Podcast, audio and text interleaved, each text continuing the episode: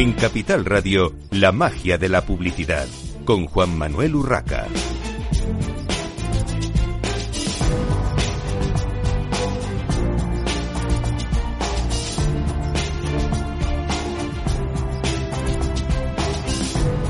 Bienvenidos un viernes más a la magia de la publicidad en Capital Radio. Les habla Juan Manuel Urraca. Hoy tenemos como primer invitado al programa, por teléfono, por supuesto, como todos, a Carlos Eiroa, director de publicidad de Asisa. Bienvenido, Carlos. Don Juan Manuel, buenos días. Una alegría estar otra vez contigo. Sí, encantado, encantado de tenerte de nuevo en el programa, en esta ocasión por las circunstancias por teléfono, pero bueno, vamos a hablar de esa nueva campaña. Eh, la verdad es que me ha sorprendido el ahora más que nunca tranquilidad eh, cuéntanos en qué ha consistido, qué, qué, qué, se os ha pasado por la cabeza en Asisa, cómo se ideó esta, esta campaña y cuéntanos un poquito en qué, en qué consiste. Bueno, pues, pues te cuento, Juan Manuel. Eh, vamos a ver, nosotros, eh, primero antes de nada, que, que, lo que quería deciros es el, el, el, papel activo y comprometido que hemos tenido Asisa desde el principio de la, de la crisis y de la, de la pandemia, ¿no? Hemos tratado ya más de 11.000 pacientes, eh, hemos ingresado a, más de, de 9.000 en nuestros hospitales y la inmensa mayoría, gracias a Dios, eh, pues eh, han tenido el alta, se han curado y ahora pues están en sus casas, superando el 95% de estos ingresados. Lo que quiero decir con esto es que así se ha jugado un papel de compromiso desde el inicio de, la crisis y, bueno, pues con, un, con poniendo todos los activos que tiene la compañía tanto la prestación directa a través de sus hospitales del grupo como sus eh, médicos y toda organización en, en, en, un trabajo conjunto y común para, para luchar contra, contra esta crisis. Eh, bueno, y a partir de ahí, desde el punto de vista publicitario, nosotros habíamos arrancado eh, ya el año pasado un, una campaña eh, basada en un eje probablemente muy sencillo, pero ahí ya nos habíamos ido a un, a, pues casi al principio de la navaja de Oca, ¿no? Que, era, que es la, sencillez, probablemente sea el camino más, más válido siempre. Entonces, eh, habíamos cambiado el paradigma de, de, comunicación de nuestra compañía, porque eh, ya, ya no solo nos eh, dedicamos a la salud, en, torno a un eje que era el de la tranquilidad, en el que nosotros lo que queríamos es que la gente que esté con nosotros asociada a CISA pues viva tranquila, viva pues en esa ataraxia de, de, de bueno de despreocupación, sintiéndose que está protegido por una compañía que sabe lo que hace, que sabe hacer lo que los clientes no saben, porque nosotros nos aliamos con clientes que están muy comprometidos con la salud, pero hay un momento en el que ya no gestionan su propia salud o su propia eh, protección eh, de, la vida en general. Entonces, bueno, pues eh, este concepto de tranquilidad que había nacido antes de, la pandemia y antes de la crisis, pensamos que pues mejor que nunca era aplicable y que en un momento de, de crisis en la que en la que te aprietan por muchos sitios, pues no hay nada mejor que alguien te, asegure y te promueva y te eh, de, cuestiones que te generen tranquilidad en tu entorno, porque está demostrado que la tranquilidad es uno de los elementos más saludables que hay, es decir, que, genera endorfina, genera defensas, etcétera, etcétera. Nosotros, al principio de la pandemia, eh, iniciamos, eh, desarrollamos el concepto de tranquilidad y, lo convertimos en una idea que era ahora más que nunca necesitamos tranquilidad y montamos pues toda una, una web, eh, un site con consejos saludables, con consejos, con tips eh, saludables para llevar ese confinamiento en principio pues de una manera más, eh, más amable y más, eh, más tranquila. Eh, de ahí nace la última campaña, la que estamos viendo ahora en exterior, que es, que es bueno, la del de convertir los MUPIs que tenemos en Madrid en dispensadores de gel hidroalcohólico para lavarse las manos. Y ahí pues pues entramos en un en un eh, no solamente en, en decir no solamente en contar sino en hacer en, hacer porque yo creo que las marcas ahora eh, tienen que demostrar lo que hacen y, regalar cosas a, a, la gente. Y nosotros bueno pues en ese sentido y con ese compromiso que tenemos con la con la sociedad en general, no solamente con nuestros asegurados, de promover la salud, pues hemos pensado que, que un MUPI, en vez de decir lo, lo guay que eres como marca, pues que haga algo que sabemos hacer, que es eh, pues difundir y promover que, que la limpieza de manos es uno de los elementos fundamentales para combatir esta, esta, esta crisis. Y Carlos, ¿qué objetivos os, os planteasteis al crear estos eh, dispensadores de gel hidroalcohólico y, plantarlos por las calles? Pues, pues el objetivo es un poco lo que te he contado, es, es ayudar a la gente. Es decir, yo no pretendemos, eh, entiéndeme, vender nada ahora mismo. O sea, lo que queremos es eh, tener una marca que, esté a la altura de las circunstancias y que, y que de alguna manera regale a, en general a la gente lo que sabemos hacer, que es promover la salud y, estar pendientes de que bueno, la gente esté pues, cuidada, tranquila. Eh, ya te lo he dicho, yo nosotros somos partidarios no solamente de contar sobre nosotros mismos, nosotros somos una cooperativa médica que reinvierte todos los beneficios en, en mejoras asistenciales y siendo coherentes con este principio, pensamos que nuestra publicidad no debe quedarse solamente en, contar cosas de nosotros, sino en hacer, en hacer y sobre todo en, cuidar a las personas. O sea, es pasar del, del, del telling al doing y del, del doing al caring. Eh, decir que es, que es el concepto este que no solamente está de moda, sino que, que tiene que ser una realidad y que en un momento pues crítico como este es donde las marcas demuestran su, su, su, capacidad de poder hacer por los demás. ¿no? Y entonces, bueno, pues pensamos lo que te he dicho, que antes de poner un MUPI con una marca, pues oye, vamos a convertir el MUPI en algo que sea útil eh, y que si vas por la calle en una zona transitada y, y bueno, y necesitas eh, limpiarte las manos con, con alcohol, pues, pues oye, una compañía como Asisat pues te lo regala y te lo pone de la forma más sencilla y directa y accesible.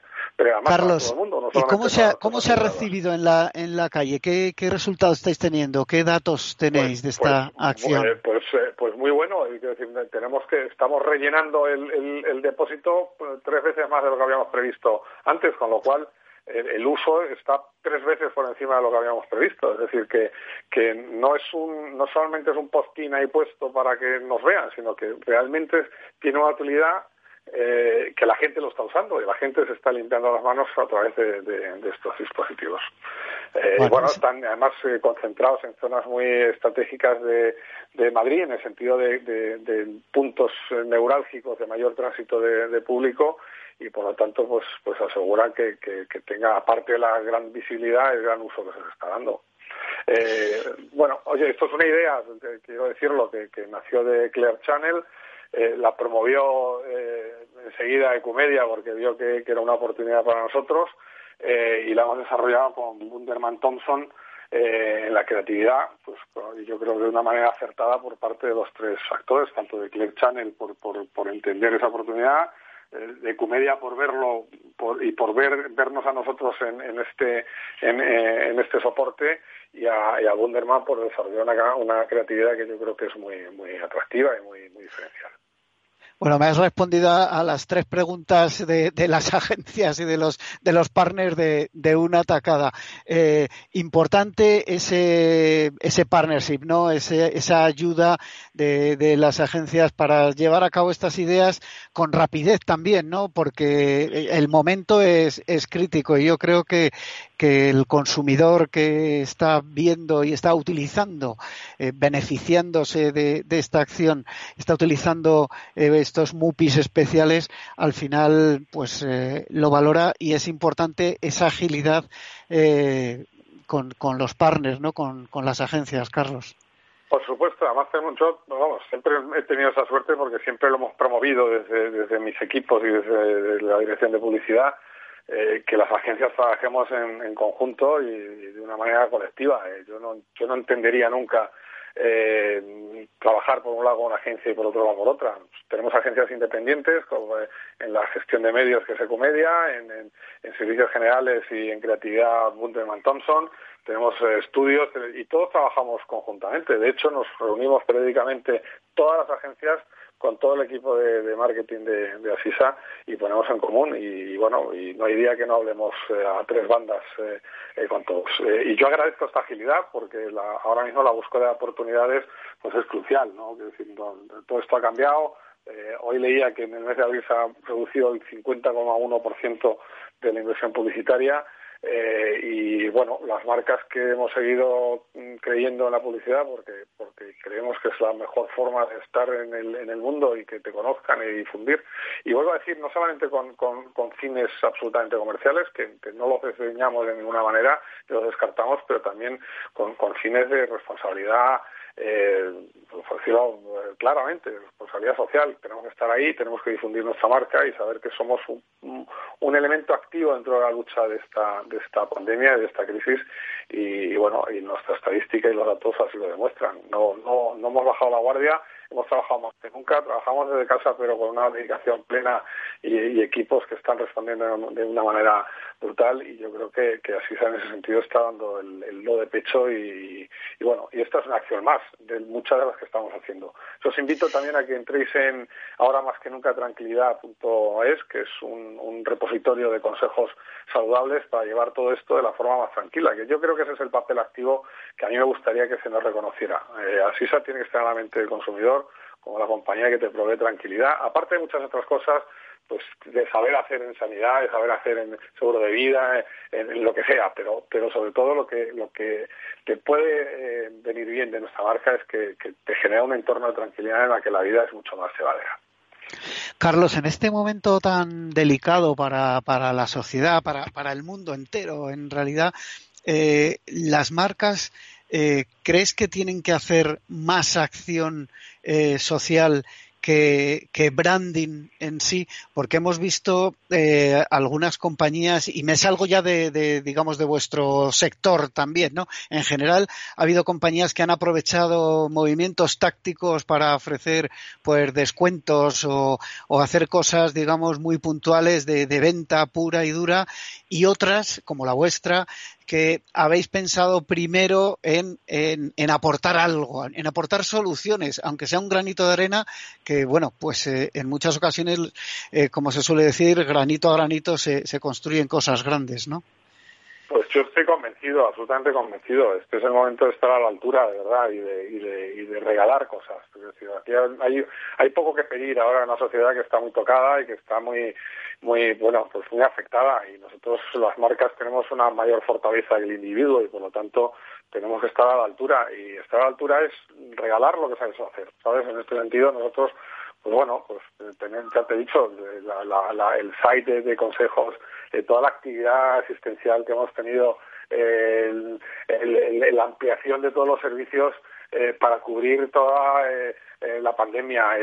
hemos hecho pruebas, test a la Policía Nacional, a los cuerpos de seguridad del Estado. Hemos trabajado, de verdad, eh, sin ninguna visión de que esto eh, somos la compañía y por lo tanto tenemos que seguir pagando sueldos y, todo, pero de verdad con una visión que va más allá y que sobre todo es responsable con, la sociedad en un momento en un momento verdaderamente crítico y que, y que, bueno que nadie esperaba y que está pues, ha venido de pronto y que, y que las marcas aquí tienen que dar el no de pecho, tienen que estar a la altura y yo creo que tiene que ser, eh, pues bueno, con una visión muy, muy, muy social. Y nosotros creo que lo estamos haciendo en ese sentido pues, de una manera muy clara. Para terminar y muy brevemente, Carlos, ¿qué otras campañas tenéis en marcha actualmente? Bueno, eh, estamos planteando alguna campaña que tiene que ver ya con, con, con, eh, con producto. vamos a hacer, estamos planteando poder hacer un producto específico para que la gente pueda acceder a sanidad eh, privada de una manera más accesible. Eh, bueno, y estamos, estamos trabajando pues para, pues, para, poderla lanzar en, en breve. Eh, vamos a seguir con la línea de, de generar consejos de, del, del, eje de la tranquilidad, que para nosotros es el nuevo paradigma de compañía. Nosotros, como te decía, hemos pasado de ser una compañía exclusivamente de salud a ser una compañía multiramo dedicada a seguros personales. Nosotros no aseguramos cosas, aseguramos a las personas en toda su extensión de la vida y, bueno, vamos a seguir trabajando pues con campañas mm, que posicionen a CISA en ese, en ese territorio de la tranquilidad, de proveedor de tranquilidad, y vamos a hacer todo lo posible pues para que el consumidor, que ahora pues está tocado por todo esto, pues tenga una mayor accesibilidad a, a todos nuestros productos y servicios y sobre todo específicamente a la sanidad privada, que yo creo que está jugando un papel importantísimo en la lucha de esta pandemia. Muy bien, pues eh, Carlos, como siempre, agradecerte tu participación en el, en el programa. Eh, nosotros vamos a continuar. Despedimos, eh, como decíamos, a Carlos Eiroa, director de publicidad de, de Asisa. Muchísimas gracias por, por tu participación. muchas gracias. Encantado, como siempre, estar con vosotros. Un abrazo a todos y, y que espero que sigáis todos bien. Lo mismo, lo mismo para toda la gente de, de Asisa que, como decía Carlos, ha, ayudado, ha puesto su granito de arena con, con, acciones concretas en este, en este momento tan delicado. Nosotros continuamos eh, hablando ahora de un anuncio que Google realizó a principios de este año, en, en enero, y que realmente, bueno, impactó un poco en, el, eh, en la forma de pensar del de, eh, mundo del marketing y la publicidad y los desarrolladores de, de, de sitios web y en fin, de, todo el, el, ecosistema digital. Vamos a hablar de la desaparición de las cookies. Tenemos ya con nosotros al teléfono a Sergio Maldonado, CEO de Privacy Cloud. Bienvenido, Sergio. Buenos días, buenos días, gracias. Tenemos también a Pierre Saizet, CEO de Eulerian. Bienvenido, Pierre. Hola, buenos días. Bueno, y enseguida tendremos a una tercera persona, un tercer eh, participante al teléfono. Eh, vamos a hacer una pequeña introducción con, eh, con Pierre sobre lo que, eh, lo que es, lo que son eh, y cómo funcionan las cookies de terceros actuales. Pierre, una breve introducción. Hola, eh, pues sí, la, las cookies son una son una cosa que una cosa que viene de, de muy lejos en lo del internet, porque lo inventó Lou Montulli en 94, 91 eh, en, en Netscape, en Links primero en Netscape y mm, su uso inicial era conservar las preferencias de los visitantes. Eh, y es como un fichero, un ficherito de texto eh, que se deposita eh, en, gracias al navegador eh, en el ordenador de, del visitante para conservar elementos eh, de su navegación. Pero eh, su, su uso se ha extendido de forma increíble desde, desde el inicio de, del Internet y la verdad que la historia de la cookie, de la magic cookie como, como, como era el término inicial, eh, pues eh, se ha extendido hasta usos insospechados y, y, y ahora eh, pues casi todo el entorno de la publicidad eh, está girando alrededor de la cookie. Y aquí, porque decimos cookie de tercera parte, es porque hay dos tipos de cookies, son las cookies que están depositadas por un dominio e, y después interrogadas por el mismo dominio.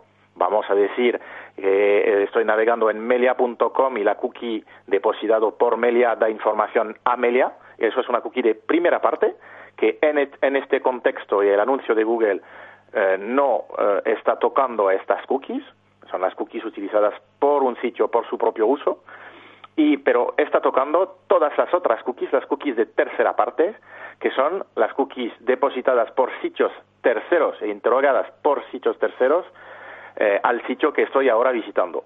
Y por, por ejemplo, todos los sitios de, eh, de, de, los partners publicitarios, todos los dominios de los partners publicitarios que están recopilando información de los users y de los visitantes de un dominio en particular. Esas son las cookies de tercera parte. Bueno, damos ya la bienvenida también a Tacho Orero, Head of Digital de Mediacom. Bienvenido, Tacho. Hola, buenos días. Muchas bueno, gracias. Tacho, Tacho es un especialista también, ha participado ya otras veces en la magia de la publicidad y le vamos a tener también eh, en esta pequeña tertulia junto con Sergio y Pierre hablando de, las cookies, del anuncio de, Google. Eh, tenemos eh, cuatro, tres minutos por delante antes de la pausa publicitaria y luego vamos a, continuar. Una pregunta para los tres. Os interrumpiré cuando llegue la publicidad, pero luego seguimos. Alcance del anuncio de Google de enero sobre esta desaparición de las cookies de, de terceros. ¿Qué, eh, ¿Qué opináis, Sergio? Bueno, yo creo que ya es parte de una tendencia que ya venía, ¿verdad? Que, no era tan, no fue tanta sorpresa para mucha gente, pues ni para los editores, ni para anunciantes. La gente se instalaba mucho ad blocker, había mucho rechazo social a la persecución, sigue habiéndolo en general a la sensación de que la experiencia de consumo de contenidos es muy pobre y por el lado del anunciante también hay, ha sido muy pernicioso. Pero os dejo hablar porque quedan poco, pocos segundos, como dices. No, no, no pasa nada. ¿eh? Luego, luego continuamos ah. después de la publicidad. O sea que tenemos hasta las 12 menos 5. No hay, no hay ningún problema. Eh, pues Tacho, ¿cuál es? Sí, dime, Sergio, Sergio. No, no, no, Tacho, por favor, dale. Sí, no, no te preocupes. A comentar lo mismo, efectivamente. No, no nos había sorpresa. Todos los indicadores eh, estaban orientados a que la cookie bueno, pues tenía los días contados. Y es verdad que es una herramienta de medición que está quizá un poquito obsoleta por la llegada del Internet de las cosas, que necesita medición y no utiliza cookies. Y eso, evidentemente, pues ha redundado también la llegada de la GDPR y, por supuesto, ahora el, el, el e-privacy también ha fomentado esto. De hecho, el artículo de e-privacy y el borrador lo que contemplaba es que es que el propio navegador pudiera eliminar la cookie y eso estaba un poco estaba todavía en entredicho.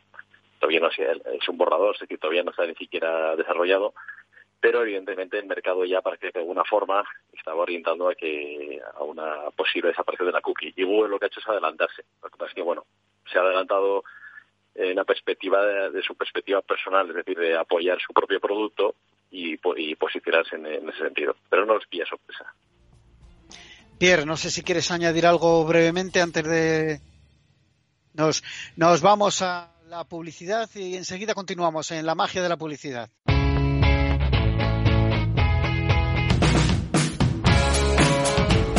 La economía despierta. Capital Radio.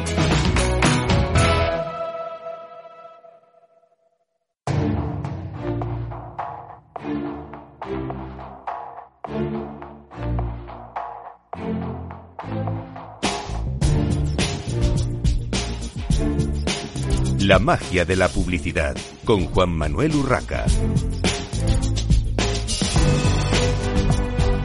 Continuamos en esta mañana de viernes en la magia de la publicidad en Capital Radio. Les habla Juan Manuel Urraca. Tenemos con nosotros, seguimos eh, teniendo a Sergio Maldonado, CEO de Privacy Cloud, Pierre Saizet, eh, CEO de Ullerian y Tacho Orero, Head of Digital de Mediacom. Estábamos hablando del, alcance de ese anuncio de, Google. Eh, Pierre, ¿nos ibas a comentar algo? Iba a decir, mm, se anunció a bombo y platillo porque era Google pero Apple Safari está haciendo un bloqueo de este tipo desde mucho más tiempo, desde 2007, 2017 con el ITP. Firefox lo está haciendo desde un año con el ETP y navegadores como Brave o Opera lo están haciendo también. Es un caballo de, batalla para ellos desde, algún tiempo. Y Google anunció que lo iba a suprimir dentro de dos años. Pero el alcance es que Google 60% o, o más del mercado de los navegadores y la consecuencia puede ser que la única superbase de superperfiles esté en manos de un, un único eh, actor, player, eh, en el futuro eh, y que sea Google. Y eso sería un alcance, efectivamente, un, un, monopolio muy muy importante, un monopolio absoluto y cambiaría en profundidad toda la estructura del, del mercado de, la publicidad.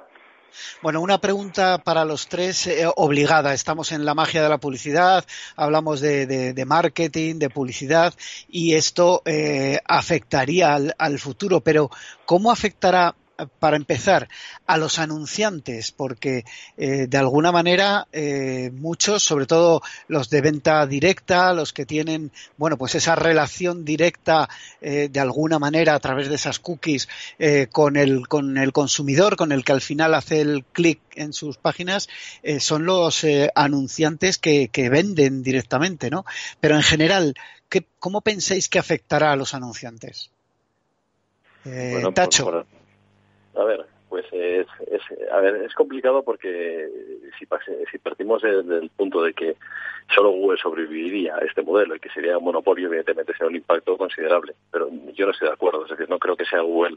Creo que el mercado es suficientemente flexible como para plantear alternativas y de hecho yo las he visto en, mi propia casa, en Grupo en Medacom, estamos en alternativas que permiten precisamente la compra sin cookies y con una efectividad incluso mayor que la que había antes, y lo cual es un punto, un punto que nos da una cierta tranquilidad. Ahora, sí que es cierto que el cookie, la cookie ya está muy implementada, como decías al principio, y ahora mismo es, es la base de compra. Entonces, evidentemente, sí que hay un impacto sobre el anunciante, porque todo lo que es el first party, todo lo que es el retargeting, ese famoso banner que nos persigue de forma constante, se va a ver limitado, salvo que esté el usuario logueado. Eso es cierto.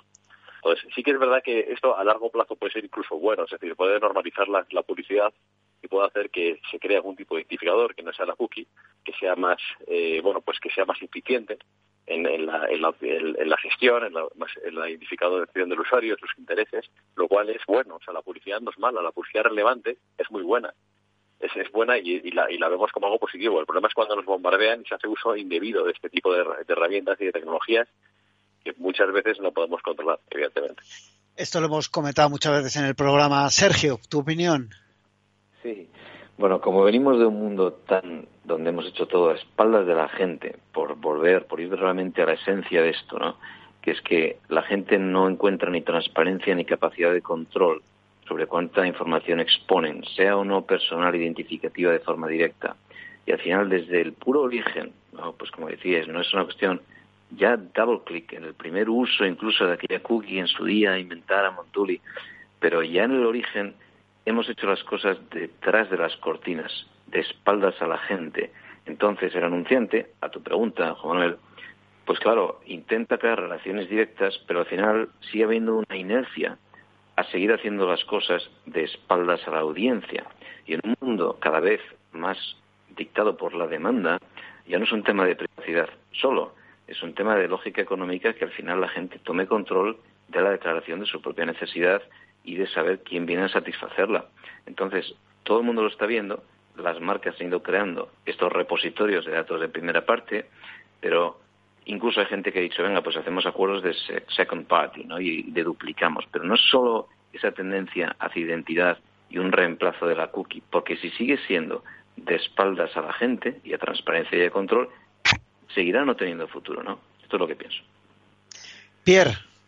Pues sí, la verdad que estoy completamente de acuerdo con las dos cosas que hemos eh, oído. Primero, ojalá eh, haya soluciones alternativas y, ojalá eh, la transparencia termine por, por imponerse en el mercado. Y de hecho, mm, hemos hablado de una iniciativa más bien de las agencias y de los publishers para constituir eh, bases efectivamente de perfiles que permitan una, un, uso de estos perfiles para hacer publicidad. También hemos visto la iniciativa de, de la IAB que propone, vamos a decir, eh, un pasaporte digital en el cual haya todas las características de los users y que, están, que estén sometidas eh, a unas reglas de privacy muy fuertes y que permitirían esta transparencia de la cual hemos, eh, hemos hablado y también que, que, la gente retome control de la información que, que quieren dar para recibir anuncios.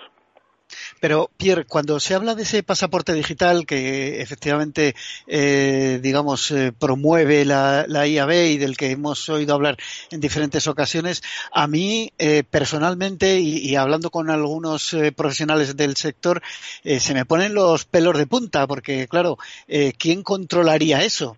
¿quién, ¿Quién sería el, el, depositario de esa información? Todo esto es muy relativo.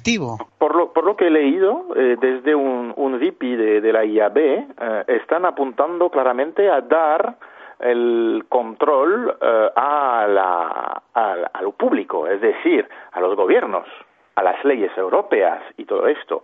La IAB claramente está apuntando a decir, montamos un protocolo más seguro, pero que lo, controlen los gobiernos, es decir, la ciudadanía, que no estaría mal por lo menos mejor que tener un actor privado monopolístico del, del mundo del anuncio que tenga la única base eh, de perfiles del mundo. Eso no me parece bueno para la privacy.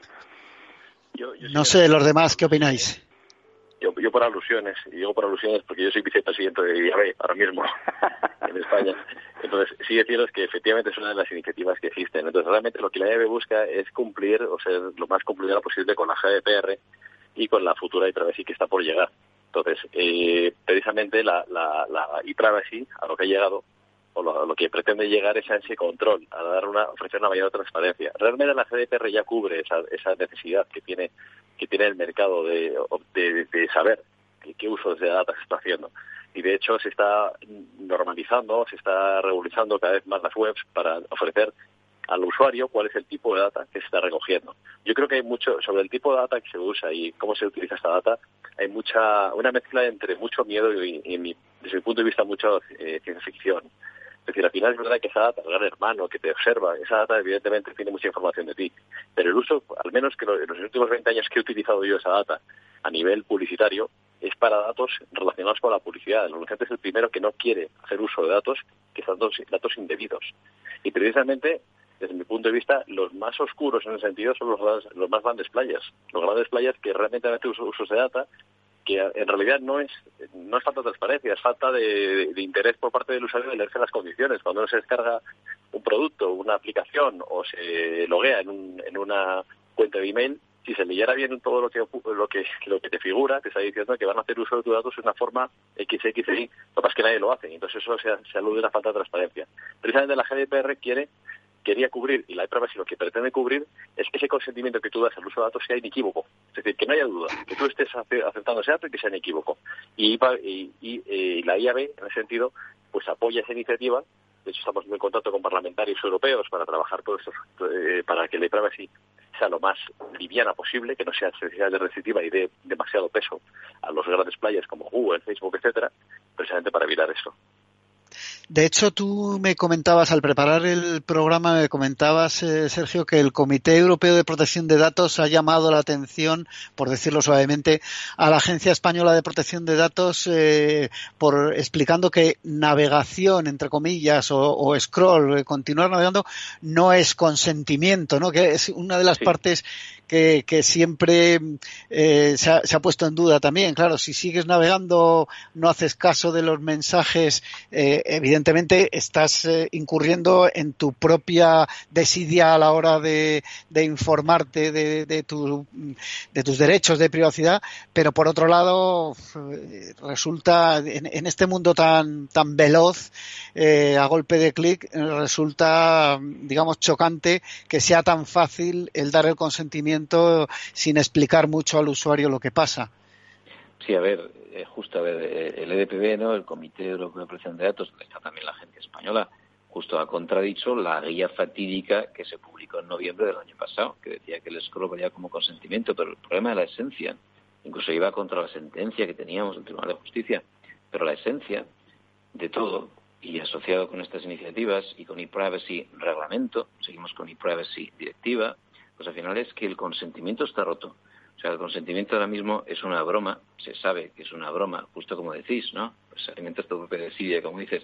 Al final, eh, el consentimiento como base legal es la última base legal en el orden de lo que es respeto a privacidades del diseño, porque se sabe que la gente ni entiende, ni lee, ni quiere dedicar atención, y sobre todo porque si pides consentimiento, vas contra natura de aquello que haces, aquello que es parte de la naturaleza intrínseca de lo que estás lo que navegas, lo que consumes, por interés legítimo o por otra base legal, tal y como e-privacy, el reglamento en, borrador, eh, aduce, ¿no? Vamos a buscar más interés legítimo y menos consentimiento, y estoy de acuerdo, el consentimiento es un problema. Entonces, por ahí, lo que ha pasado con cookies hasta ahora, que además de la fricción asociada a cookies de tercera parte y la pésima experiencia que deriva de la intermediación, el fraude salvaje que deriva de la intermediación, Parece que perdemos ah. a Sergio. Hemos, hemos perdido a Sergio. ¿Qué opináis, Tacho, Pierre, de este tema, brevemente? Bueno, el tema de a ver, el tema del que comenta Sergio del tema de guía cookies efectivamente es un tema no, voy a decir polémico, pero un tanto un tanto complicado, porque es verdad que se publicó el año pasado por la EPD y Europa no, no, estaba de acuerdo en ese punto que hablaba de que el seguir navegando significa que se el consentimiento y ahora lo que está, eh, planteando es bueno el, readaptarlo básicamente a las exigencias internacionales. Eh, creo que al final todo eso quedará en que efectivamente seremos conscientes, tenemos que ser conscientes de que estamos aceptando unas condiciones. Lo que pasa es que desde mi punto de vista, pues es una opinión ya más personal, creo que cuando, uno, cuando una persona está navegando, entra en un site y lee todas las condiciones delante y decide que por prisa, por las razones que sea, le da todo a aceptar, pues está, está afectando. Ese mismo problema lo llevaríamos a la aceptación de cualquier condición cualquier producto que compráramos y cuando nos diéramos de derechos, que simplemente le diéramos a, leerlo todo, o de, dejarlo como leído y aceptarlo. Pues no, no venía que tuviera que haber una, un procedimiento más, más extremo, más complejo en la publicidad digital que en la compra de un producto que se hace todas las condiciones simplemente por el hecho de que tienes prisa. O sea, al final, evidentemente, todo, todos los derechos están cediendo. De alguna forma, lo que busca la IPRAVASI es que sean lo más claros posibles y que se ve claramente que se va a utilizar data terceros, tal, tal, Y yo creo que en ese punto ya estamos avanzando y avanzando de forma consciente. La GDPR ya lo cubría realmente, ya lo cubría. Ahora es que no se ha aplicado correctamente y ya se empieza a cubrir. Cada vez vemos más soportes, anunciantes, webs, etcétera, que entras en su web y ya te dicen, aceptas mis cookies, sí, pero ojo, mis cookies son para esto, esto, esto, esto. Vale, ya es decisión tuya. Sí, y, parece que hemos recuperado a, a Sergio. Sergio, ¿se había perdido tu conexión en algún momento? Ya.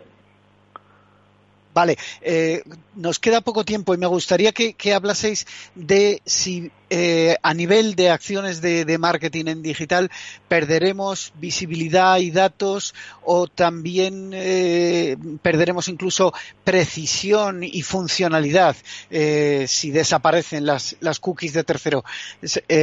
brevemente los tres, por favor.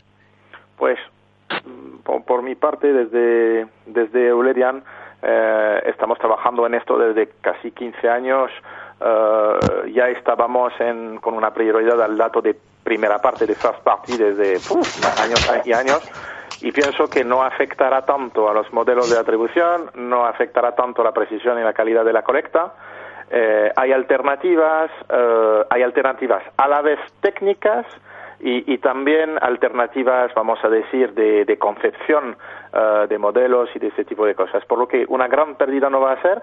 Algunos cambios, especialmente en lo de las impresiones, de las views, porque pues eh, las views se producen en un, en un sitio ajeno al dominio que está enviando la, la publicidad, por lo que por definición es una información de tercera parte y vamos a tener que recuperar esta información de otra forma y todavía no se sabe cómo. Pero, pero aparte de, este aspecto de las views, mm, veo más bien efectos uh, benéficos, efectos positivos uh, de este cambio uh, de la cookie. Tacho, brevemente. Yo, yo, brevemente por comentar, creo que es algo incómodo para, para, para todos, porque es algo que evidentemente nos cambia la forma de trabajar.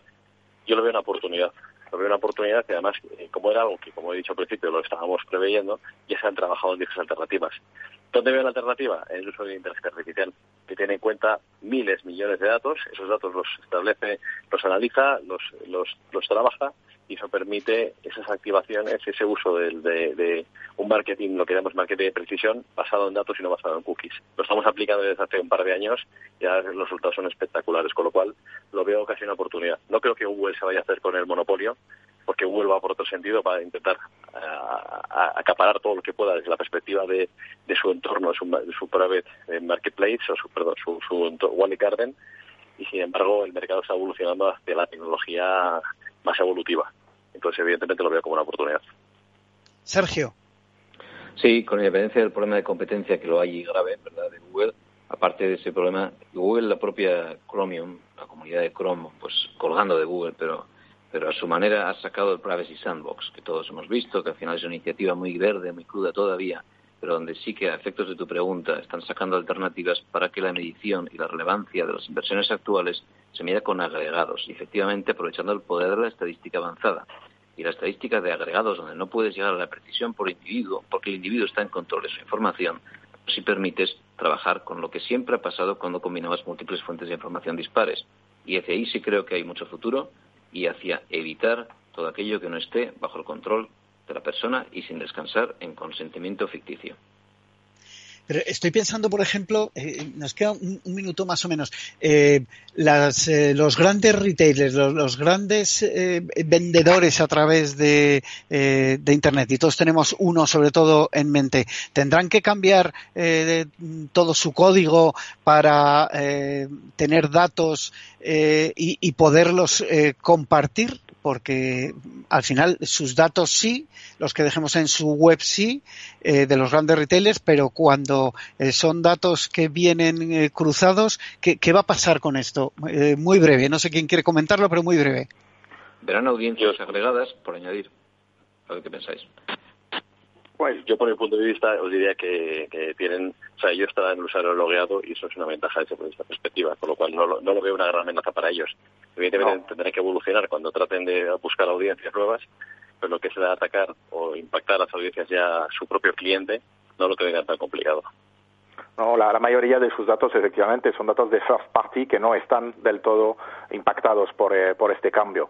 Eh, si hablamos de Amazon, para, para no nombrarlo, eh, además no comparten sus datos, están utilizando sus datos para ellos mismos, por lo que para ellos no, no, no, no cambiará mucha cosa, la verdad. Bueno, la verdad es que este tema, de nuevo, se nos queda corto el tiempo, seguro quedaría para, para muchísimo más, pero eh, el tiempo se acaba. Muchísimas gracias a Sergio Maldonado, CEO de Privacy Cloud, a Pierre Saisset, CEO de Eulerian, y a Tacho Orero, Head of Digital de Mediacom, eh, por haber participado hoy en la magia de la publicidad en Capital Radio. A todos ustedes les espero el próximo viernes. Eh, les habla Juan Manuel Urraca.